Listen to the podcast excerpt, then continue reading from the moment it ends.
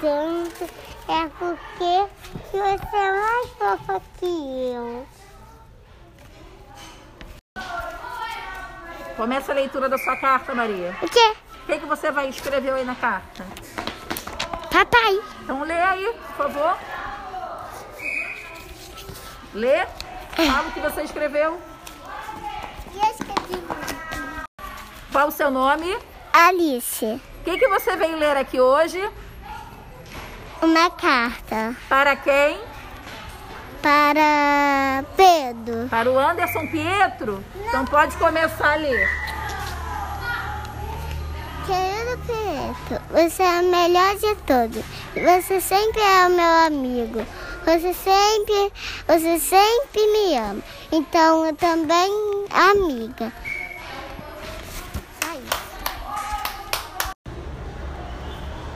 Olá, boa tarde.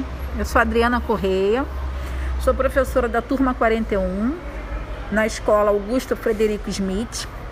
né? Estou trabalhando aí no sistema de rodízio com dois grupos, o grupo A e o grupo B.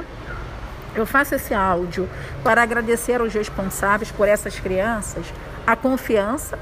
Nós ainda não nos conhecemos praticamente direito, entrei lá no final de maio e por conta dos protocolos necessários a serem cumpridos pela pandemia, a gente mantém certo distanciamento.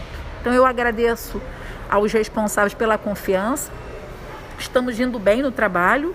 As crianças já estão se, a, se acomodando comigo e eu me acomodando a eles. E nesse áudio eu gostaria de chamar a atenção de vocês por uma questão que eu estou observando e que talvez para algumas pessoas pode, pode ser uma questão pequena, mas para mim é uma questão muito importante. Eu tenho observado que algumas crianças, não todas, mas algumas crianças, elas estão com uma questão de baixa estima. Eu vou dar um exemplo para vocês.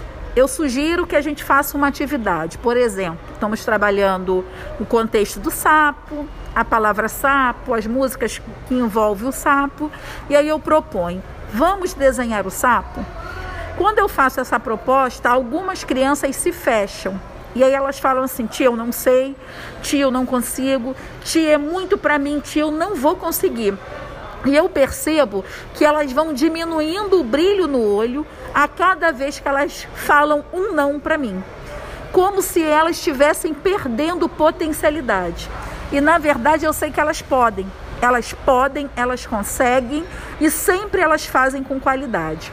O que, é que eu gostaria de combinar com vocês na qualidade de responsáveis, né? De pessoas que estão confiadas à educação e ao desenvolvimento dessas crianças. Que a gente valorize a autoestima, que a gente reforce como eles são amados, que a gente reforce que tudo que eles fazem é maravilhoso. Então, seria um exemplo que eu posso dar desse reforço. Como vocês foram na escola hoje? O que, que vocês fizeram? Olha, deve estar lindo. Eu confio em você. Então, esse meu áudio é pedindo para vocês confiança, que vocês confiem nessas crianças, que eu acredito que vocês já confiem, mas que vocês passem para eles essas, essa confiança, que vocês demonstrem que vocês acreditem nele.